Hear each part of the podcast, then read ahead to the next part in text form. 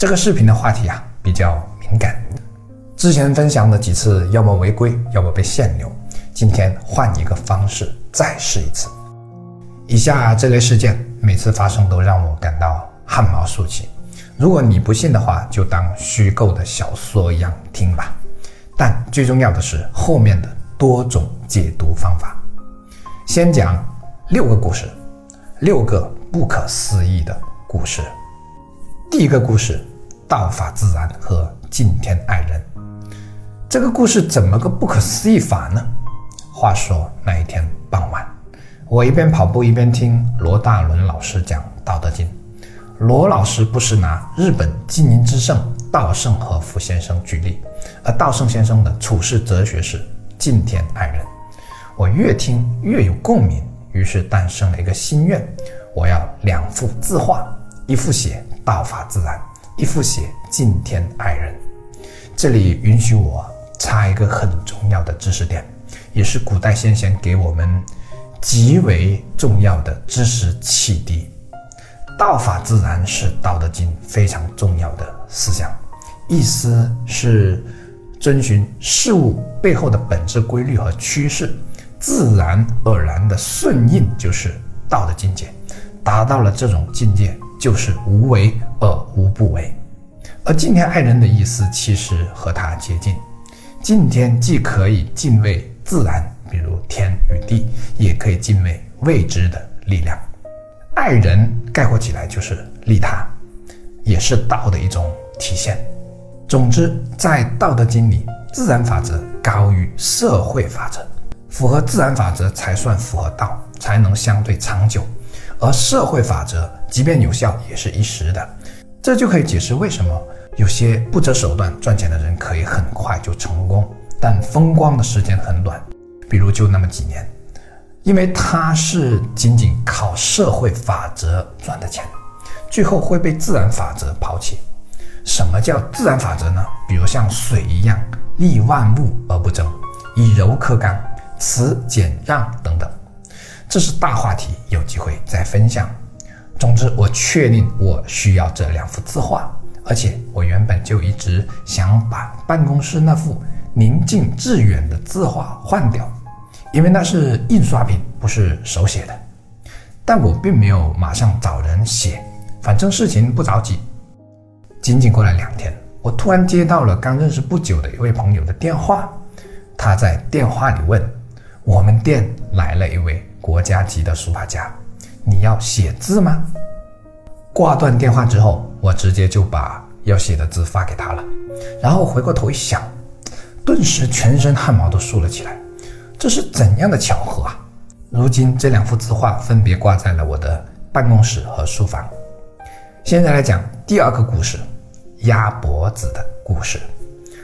那一天距离过年还有二十天左右，午后。我正准备出门，哎，感到有点馋，想吃点零食，于是打开酒柜，拿了一根鸭脖子。这是我老婆买给我的，因为她知道我最近喜欢吃鸭脖子。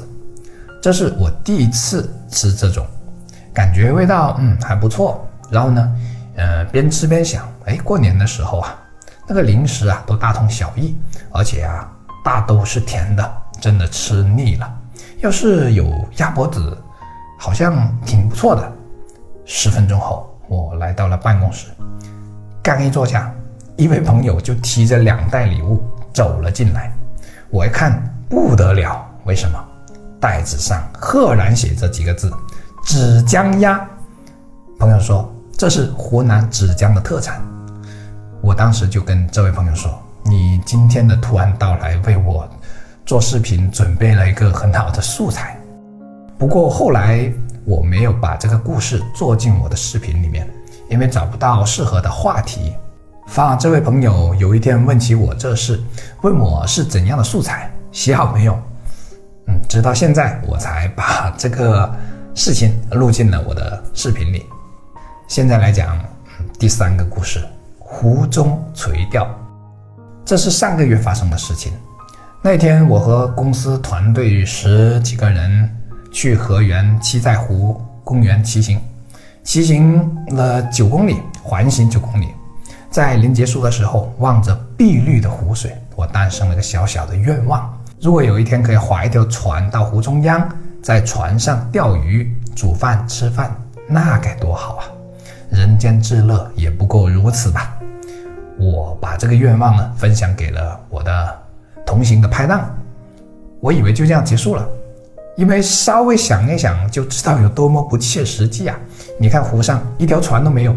而且人是禁止入内的，但仅仅过了两天，一位朋友就约我们周日去万绿湖钓鱼，而且是乘船去一座无人岛上钓的，并打算在岛上现钓现煮。这个群只有我们三个人，我拍档就是其中一个。当时他就艾我说：“你前几天的想法马上就可以实现了。”周日那一天，我们就奔向了万绿湖。这是一个比那天骑行的那个湖要大上数百上千倍的湖。这也是我第一次到万绿湖钓鱼。中午一点多，我们喝上了非常鲜美的鱼粥。鱼都是我们这一行人刚从湖里钓上来的。虽然和我的愿望有些出入，比如没有到湖中央垂钓，但已经极为接近了。现在来讲第四个故事。我有了一个儿子，在我已经有了两个女儿的三年后，我想要一个儿子。这个愿望后来越来越强烈，但毕竟岁数不小了，不是想要就能要的。我老婆和我是同龄，差不多属于高龄了。直到有一次，我带着我老婆去福建自驾游，回来的时候路过潮州，在潮州的开元寺。许了一个愿望，我想要个儿子。我平时很少这样许愿，因为我奉行无性自足、不假外求的理念，也就是自己才是一切的根源，其他都只是渡河的船只，包括寺庙、经书、打坐等等，都不应过于执着，他们都是辅助我们明心见性的工具。佛在这里，不在外面。它像种子一样在每个人的心中，但这次我是真的虔诚的许下了这个唯一的愿望。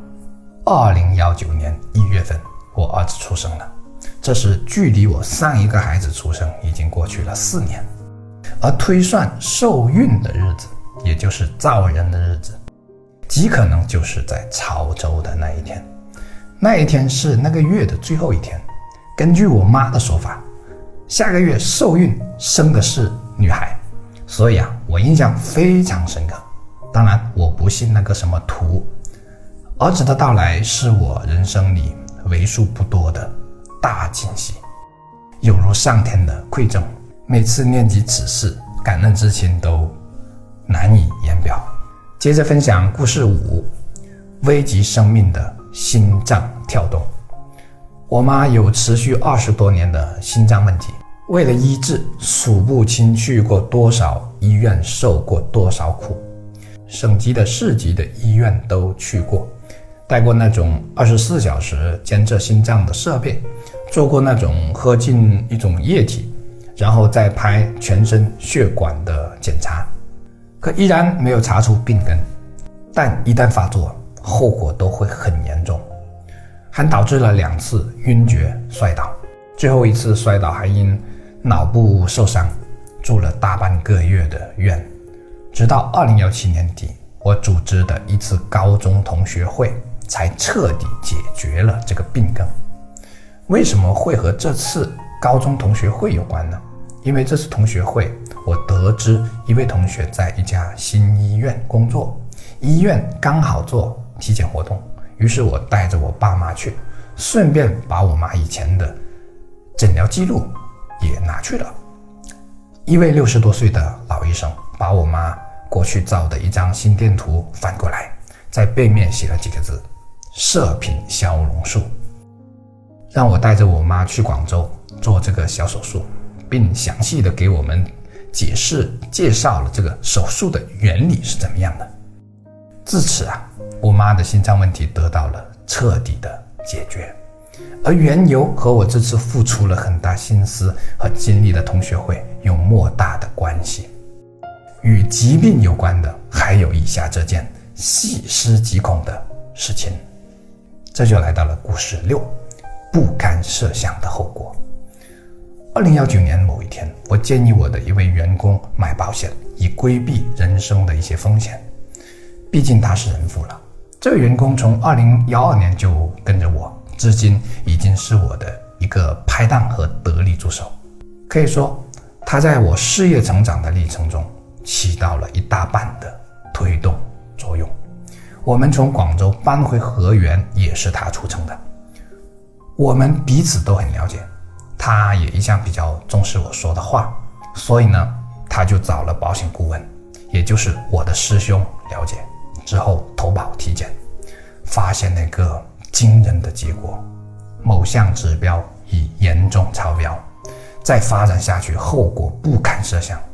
他之前只觉得越来越没有胃口，却从没想过身体已经发生了严重的变化，最后体检变成了治疗。一直到三年后的今天，他都要每天吃药。他回想起来还说这事救了他一命。连我那位师兄说起这事都感到不可思议。他说：“你想过没有啊？如果你没让他买保险，他就不会体检。按那个超标的严重程度，晚一点可能就出大事了。如果这样，你的事业怎么办？”我倒吸了一口冷气啊！同时我在想。到底是哪个起心动念让我当时突然想建议他买保险的呢？我真的想不起来了。但可以确定的是，我是个忧患意识很强的人。除了老人因为超年龄没办法买，我给自己和其他家人买的保险都是挺全的。所以推己及人，设身处地的，我是打心里希望我这位拍档和他的家庭也能拥有。一些保障的六个故事讲完了，而这六个故事只是我众多幸运事件中的其中一小部分。其他关于事业、婚姻、大愿望的实现，以及之所以那么幸运的分析，可以看我四月十六号发的那期视频。今天我希望通过这个视频给到大家另一种启发，那就是如何解读生活。有三种解读方法，第一种。你想多了，你这只是幸存者偏差思想，也就是我主观收集起来，然后试着证明一点什么而已。这样的事情，只要善于收集，谁都能做到。也就是说，这些事情只是巧合而已，没有其他意义。总之，就四个字：你想多了。仅仅是这样吗？现在看第二种解读，感恩的泉眼。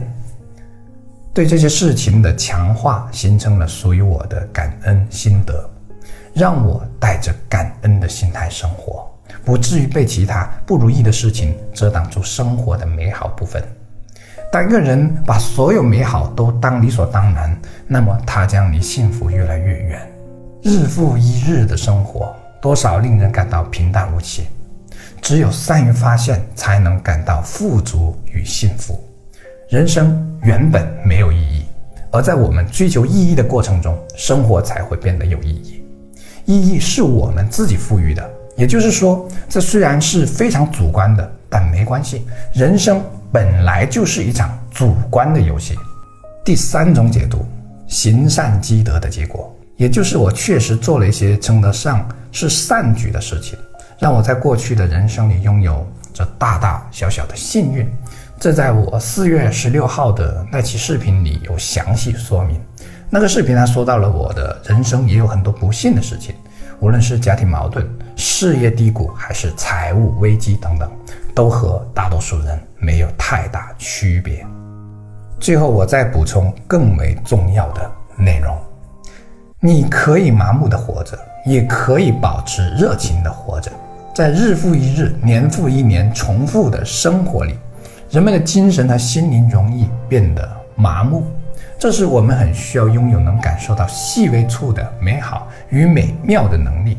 我们需要时刻觉察到感恩时刻的无处不在，包括我们每天习以为常的新鲜空气、干净的水、健康的食物、关心和支持自己的家人、友好互助的同事和朋友，都不是理所当然的。否则，即便真的收到上天的恩赐或者馈赠，或者恩典，我们也将浑然不觉，因为我们已经麻木。这也是我坚持做这种能静心养心，同时还能启发智慧的长视频的一大原因。我们应该认真思考一个问题：为什么有人把生活过得如诗如画，有人却把生活过得跟炼狱一般？真的是生活如此不同吗？或许是吧，但更重要的，我相信是心态的差别。当我们把一切幸事都当理所当然，把一切不幸都当作是惩罚与不公时，我们必定感到人生充满不幸。反之，当我们把幸运当成是恩赐，把不幸当成是磨练，那就是另一种人生状态。这一切都是因为人具有独立意志，这是人之所以高于其他物种最重要的区别。但很多人是放弃了这种独立意志，而选择了虚无，或者选择了别无选择的。我认为这很遗憾。那么你属于哪种呢？创作不易，既然看到这里，就顺便长按点赞支持鼓励一下。我是谢明宇，你心灵上的邻居，下期见。